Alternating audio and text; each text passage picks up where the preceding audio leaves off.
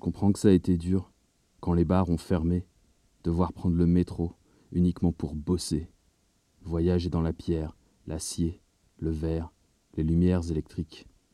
Pas de visage, car masqué. Je sais que j'ai eu de la chance de pouvoir taffer de chez moi, sans avoir à affronter, sous la pierre, l'acier, le verre, les lumières électriques, ces demi-visages, de connards incapables de porter leur masque sur leur nez. J'ai même pu ajouter ma pierre à l'édifice et manger mes mots dans mon micro d'acier.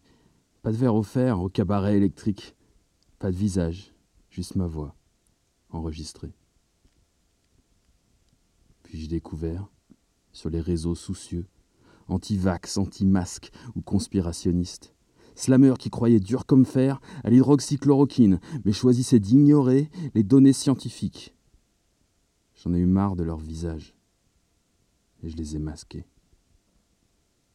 Puis mange tes mots à rouvert, et qu'on le veuille ou non, grâce aux vaccinés. Je me réjouissais tellement d'aller sortir boire un verre, en vrai et en physique, démasquer mon visage, pour slammer.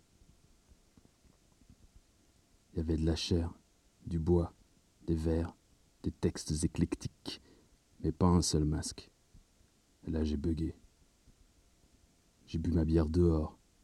J'aime bien la poétique, mais pas sans distanciation. Donc je me suis barré.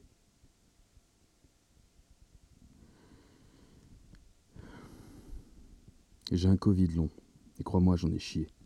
Au sens premier du terme. Vingt mois de colique. Vingt mois que j'arrive pas à monter un escalier. Vingt mois de brouillard cérébral, le cerveau asthmatique. Écrire dans le cirage, bah c'est pas tété.